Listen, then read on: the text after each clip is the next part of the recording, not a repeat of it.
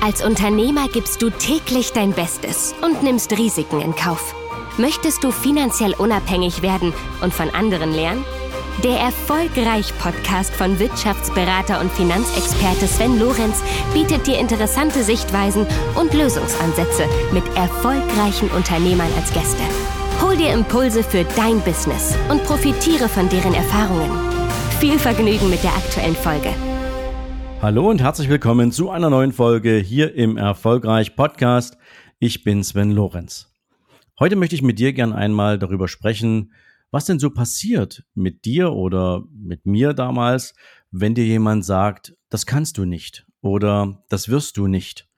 Und ich möchte dazu mit dir mal in die Anfänge meiner Bankkarriere hineingehen, genauer gesagt in meine Berufsausbildung zum Bankkaufmann und dir mal erzählen, was mir damals passiert ist und wie ich damit umgegangen bin. Und vielleicht kannst du für dich aus dieser Geschichte etwas mitnehmen. In meiner Bankausbildung, ich habe damals drei Jahre gelernt, musste ich seinerzeit in den praktischen Parts, also in der praktischen Zeit, natürlich in jeder Abteilung einmal vorbeischauen.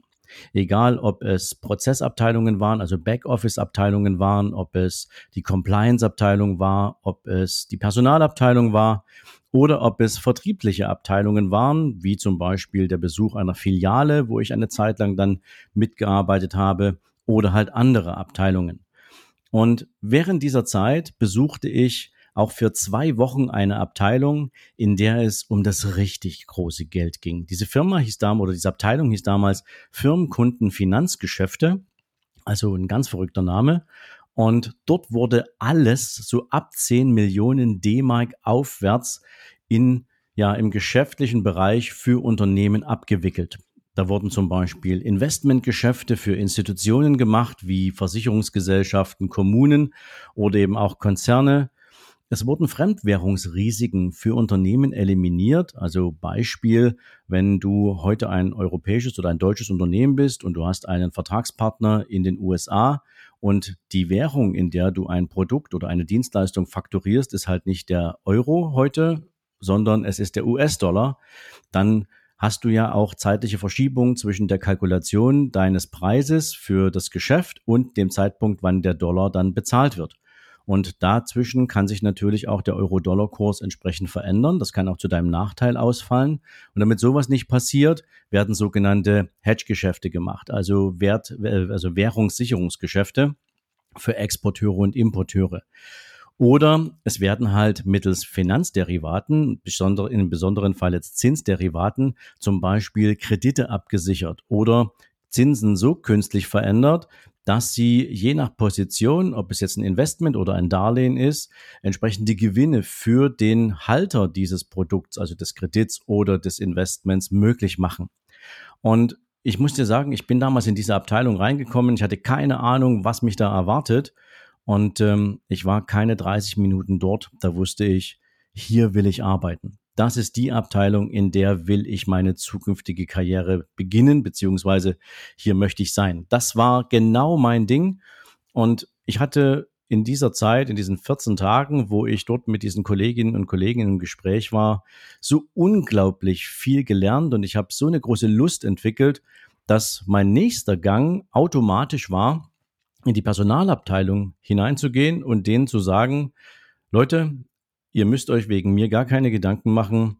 Ich weiß genau, was ich nach meiner Ausbildung direkt machen möchte. Ich möchte in dieser Abteilung anfangen. Und das Interessante war, dass man mich in der Personalabteilung praktisch ausgelacht hat und man mich mit den Worten wegschickte, Herr Lorenz, das ist ja alles ganz nett, was Sie hier wollen, aber das spielt überhaupt keine Rolle. Für so einen Job brauchen Sie mindestens zehn Jahre Berufserfahrung und auch dann werden in diesem Job nur die Besten der Besten genommen. Also trennen Sie sich mal von diesem Wunsch, direkt nach der Ausbildung da anzukommen. Und jetzt rate mal, in welcher Abteilung ich zwei Wochen nach meinem Ausbildungsende dann mit einem Nachwuchsprogramm begonnen habe ja, vielleicht hast du schon geahnt, direkt in diese Abteilung. Doch was hat mich dahin gebracht? Was hat dazu geführt, dass ich in dieser Abteilung doch sofort nach meiner Berufsausbildung anfangen konnte und nicht erst zehn Jahre Berufserfahrung sammeln musste? Und das habe ich mal so in drei verschiedene Punkte zusammengefasst, aber ich erzähle dir natürlich nachher auch, was ich dann sonst noch gemacht habe. Der erste Punkt für mich ganz wichtig war der feste Glauben daran, dass ich das kann. Der unerschütterliche Glauben daran, dass ich mir alles Wissen aneignen kann, um in diesem Job nicht nur irgendwie mitzuspielen, sondern dass ich in diesem Job wirklich eine großartige Karriere hinlegen werde, dass ich richtig bin, dass ich in der Lage bin, mit Finanzvorständen zu telefonieren oder zu sprechen, mit Investmententscheidern in großen Versicherungsunternehmen zu sprechen, dass ich keine Angst vor Autoritäten habe. Das waren diese Themen, die in den ersten Punkt gehören. Der zweite Punkt war, dass ich eine feste und äh, unerschütterliche Überzeugung hatte, dass ich so gar nichts anderes machen möchte und auch nicht machen werde.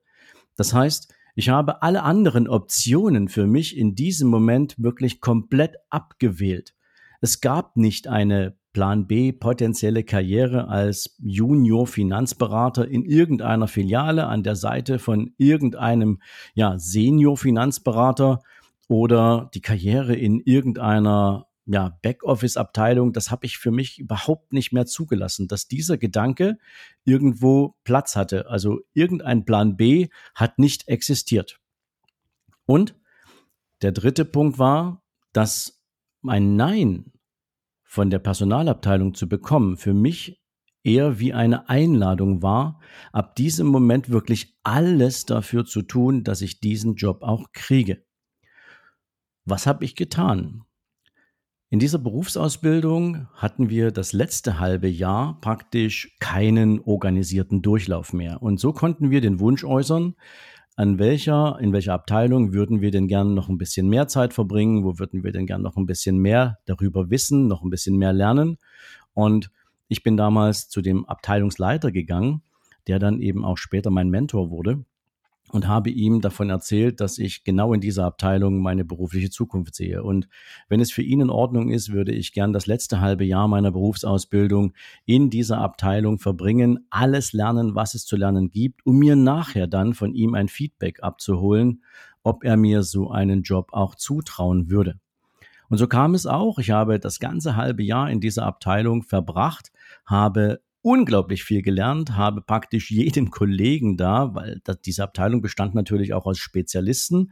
Es gab damals so die Investment- und Wertpapierspezialisten, es gab so die Geldgeschäfts- und ja, ich sag mal Geld, Geldmanagement-Spezialisten, es gab die Derivate-Spezialisten, also es gab wirklich tatsächlich für jeden Themenbereich so absolute Top-Spezialisten und ich habe mich, wenn man so will, bei jedem praktisch auf den Schoß gesetzt. Und ich bin denen mit meinen Fragen nicht von der Seite gewichen. Ich habe den Service, weil da noch, gab es noch eine Serviceabteilung dazu, die dann die ganzen Aufträge nachher abgearbeitet hat. Ich habe mich dort wirklich eingearbeitet. Ich war morgens der Erste, der gekommen ist und ich bin abends der Letzte, der gegangen war.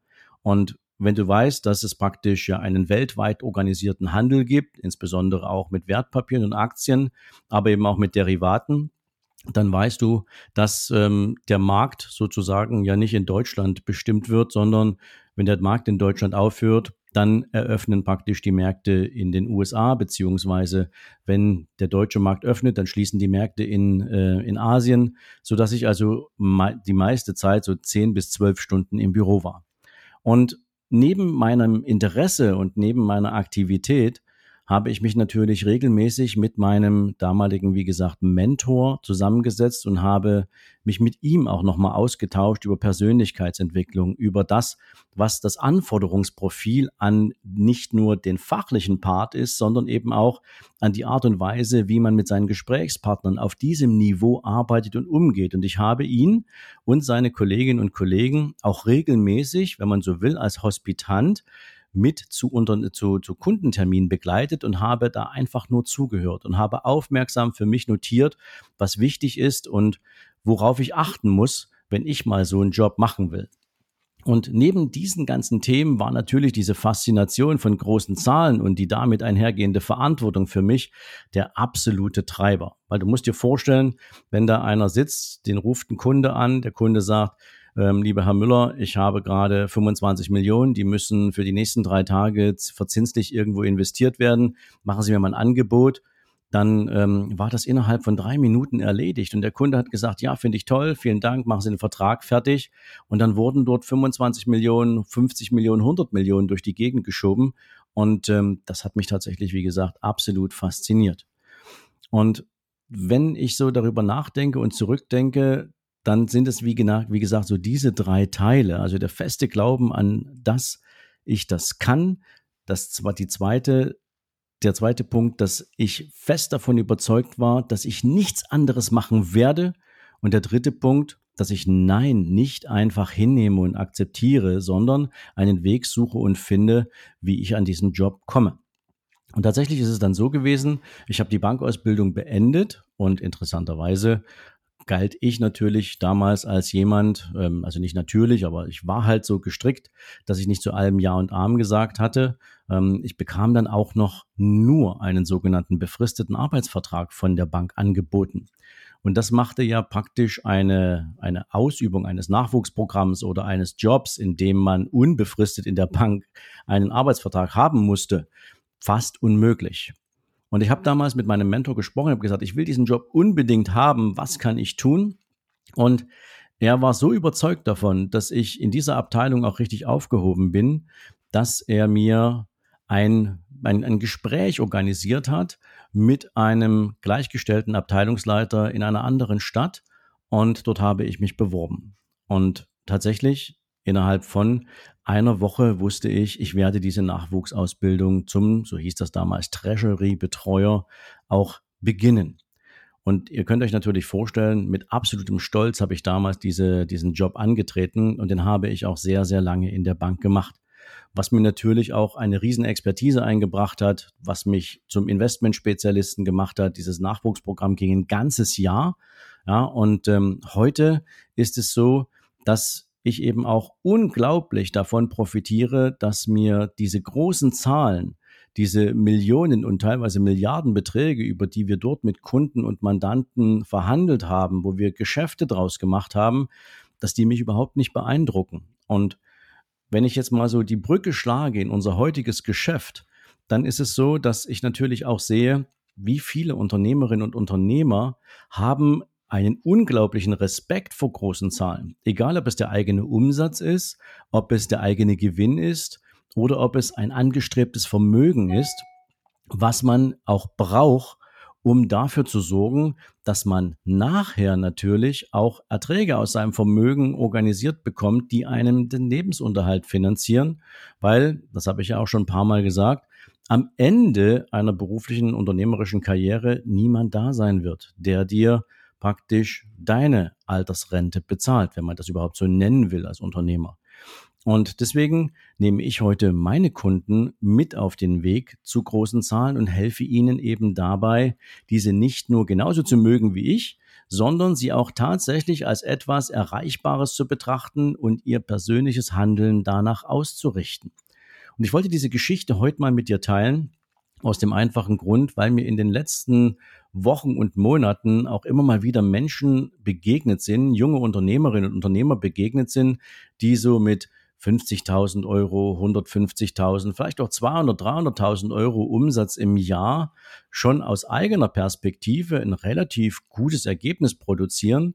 Und wenn wir uns dann aber darüber unterhalten, wo denn die Reise mal hingehen soll und ob sie ihr Unternehmen als Quelle für die Vermögensentwicklung und Planung verstanden haben und dass sie ganz andere Zahlen machen müssen, um finanzielles Vermögen aufzubauen, dann habe ich immer wieder gemerkt, wie groß die Schwierigkeit ist, sich überhaupt etwas vorzustellen, weil in ihrem Leben in der Regel große Zahlen nie eine Rolle gespielt haben, weil in ihrem Leben vielleicht auch nie irgendjemand da war, der mal gesagt hat, das ist alles schaffbar, das ist alles erreichbar.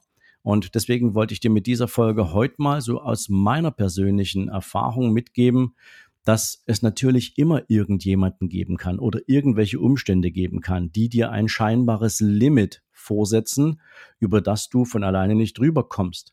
Aber es gibt, wenn du überzeugt von dir selbst bist, wenn du überzeugt von deinem Ziel bist, wenn sich deine Persönlichkeit auch an solche Ziele anpasst, dann gibt es jede Menge Optionen und Möglichkeiten, auch deine Ziele in eine solche Richtung nicht nur zu planen, sondern sie auch tatsächlich zu erreichen Und das war heute mal, wie gesagt, mein Anspruch an diese Folge. Ich hoffe, du konntest ein bisschen was mitnehmen. Und wenn du natürlich diese Folge hier in der Wealth Academy hörst, dann schreib mir natürlich unter den Beitrag gern mal so deine Beziehung zu großen Zahlen. Schreib mir mal deine Information oder deine, deine, deine Ergebnisse oder deine, deine Erlebnisse in Bezug auf, gab es schon mal jemanden, der gesagt hat, das kann ich nicht oder das kannst du nicht und äh, das wirst du auch nie erreichen. Insofern ja, fühl dich herzlich eingeladen, mir mal dein Feedback dazulassen. Ich wünsche dir jetzt auf jeden Fall einen großartigen restlichen Tag und freue mich, wenn wir uns in der nächsten Folge wiederhören. Bis dahin, alles Gute, ciao, ciao.